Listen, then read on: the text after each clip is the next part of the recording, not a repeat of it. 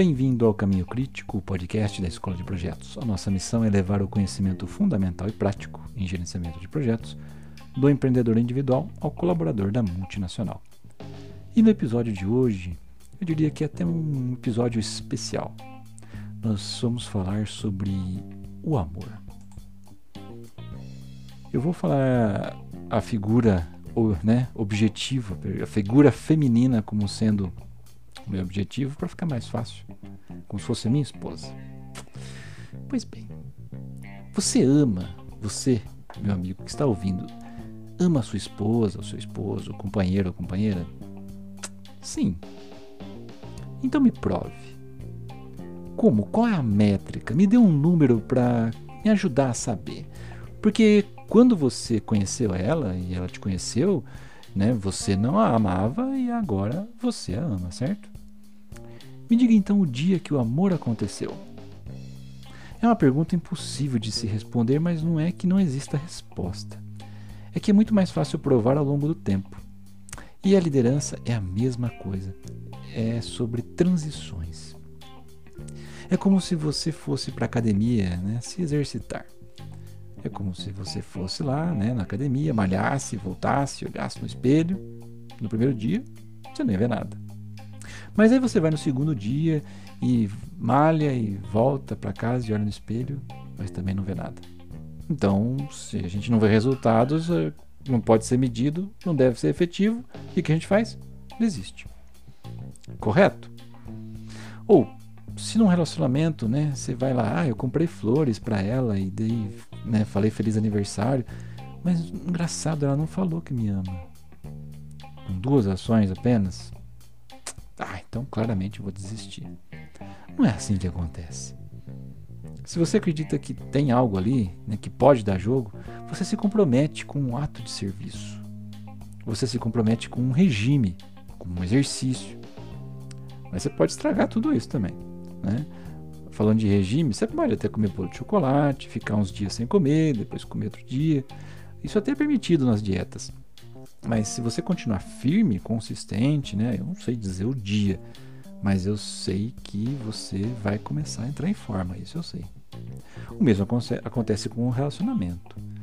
Não é sobre os eventos únicos, não é uma questão de intensidade, é uma questão de consistência. Se você for ao dentista duas vezes por ano e não fizer mais nada, seus dentes vão cair. Você tem que escovar os dentes todos os dias por dois minutos. Né? O que acontece se você escovar os seus dentes duas vezes por dia por dois minutos? Nada. Nada, ou seja, ele vai continuar lá. A menos que você faça isso todos os dias, duas vezes por dia, por dois minutos. Ou seja, consistência. Ficar na academia por nove horas não vai te deixar em forma talvez dolorido. Malhar todos os dias por 20 minutos, isso te deixa em forma. Então o problema é que a gente trata a liderança com intensidade. A gente se fecha, por exemplo, em eventos de final de semana, dois dias isolados, a gente convida um monte de palestrante que né, vão nos dar certificados e ponto. Você vira um líder. Essas coisas são como ir ao dentista. Né? Elas são muito importantes, são boas para a gente lembrar, né? colocar a gente de volta nos trilhos, aprender novas lições. Mas é a prática diária de todas as pequenas coisas, muitas delas monótonas, chatas, como escovar os dentes, que importam mais. Ela não se apaixonou por você porque você lembrou do aniversário e comprou né, flores no dia dos namorados. Ela se apaixonou por você quando você acordou de manhã e disse. É, para ela bom dia antes de checar, né, de olhar para o seu celular. Ela se apaixonou por você também no dia que você foi tá, na geladeira pegar uma cerveja, uma bebida, e você pegou uma para ela sem nem mesmo perguntar se ela queria.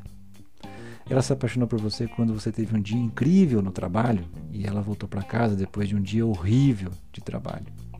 E você não disse, né, quando ela estava contando do, sobre o dia dela, aham, aham, tal, né? Ah, então deixa eu me contar sobre o meu dia incrível. Não.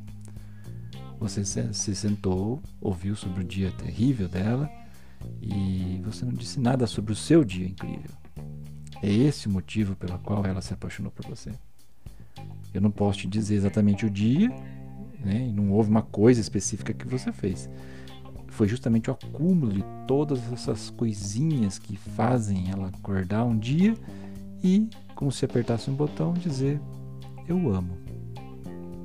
Liderança é exatamente a mesma coisa. Não tem um evento. Não há nada que eu possa fazer, que eu possa te dizer que vai fazer o seu time, o seu time de projeto, no, né, no nosso caso, confiar em você. Simplesmente não funciona assim. É o acúmulo de muitas e muitas pequenas coisas que por si só, ou seja, sozinhas e isoladas, seriam que seriam ineficazes e inúteis, mas literalmente sem sentido se a gente olha para elas isoladamente, mas que, né, juntando tudo isso todo dia, sim, as pessoas vão olhar para essas pequenas coisas que são as boas práticas de liderança e dizer: "Ah, se eu olho para isso não vai funcionar". Mas tá certo, mas se você fizer isso né, com as pequenas coisas, de forma consistente, né, em combinação com outras pequenas coisas, como dizer bom dia para alguém olhando nos olhos, vai funcionar. Um bom teste que eu gosto né, a respeito de liderança seria se você perguntar a alguém como está indo o dia dela e você se realmente importar com a resposta, é, cruzando com alguém no corredor, por exemplo, é muito grande o número de vezes que a gente está indo para uma reunião apressado, né? E às vezes o computador numa mão, o celular na outra, você pergunta, ei, como é que você está? E recebe, ah, não estou muito bem.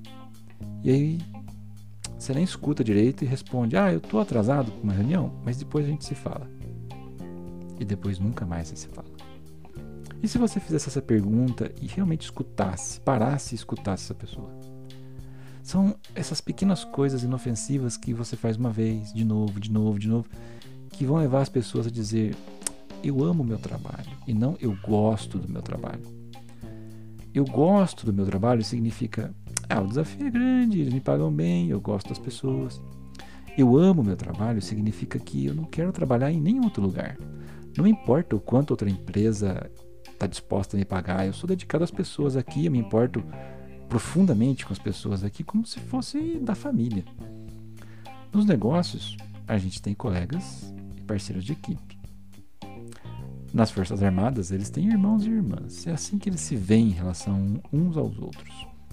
Se você realmente tem uma cultura organizacional forte, as pessoas vão pensar uns nos outros como irmãos e irmãs. É exatamente uma família? Não. É irmão e irmã. É uma importância real mesmo. Há brigas? Sim. Há discussões? Sim. Mas o amor não vai embora por causa disso. A gente pode brigar, discutir entre a gente, porém ninguém de fora vai fazer isso sem encarar o restante do time. O time se protege, como irmãos e irmãs. Agora, se você cria irmãos e irmãs, como né, quer um ambiente assim, como que você cria esses irmãos e irmãs a partir de um grupo de estranhos com crenças comuns e valores comuns? Os pais, ou em outras palavras, os líderes ou executivos que se preocupam com o sucesso dos seus, ensinam habilidades, dão disciplina se necessário, ajudam a construir a autoconfiança para que eles possam seguir em frente e conquistar algo mais do que você, como líder, jamais poderia ter imaginado para si mesmo. Isso é liderança. Não há nada mais gratificante, pelo menos para mim, no final de um projeto, ouvir de um membro do time: quando é que é o nosso próximo projeto juntos? E você? Como é que você tá, tá, está tratando o seu time e as pessoas que te cercam? Este, meu amigo, foi mais um artigo trazido até você pela escola de projetos.pro.br. Conheça o nosso curso de Fundamentos e Práticas de Gestão de Projetos, que reúne o que é de mais atual na aplicação básica de conceitos de gestão de projetos, que é ideal para a formação de times em qualquer área. Acesse o link do curso no post desse episódio ou no próprio endereço da escola de projetos.pro.br e utilize o cupom de desconto blog30 tudo junto para receber 30% de desconto na sua matrícula.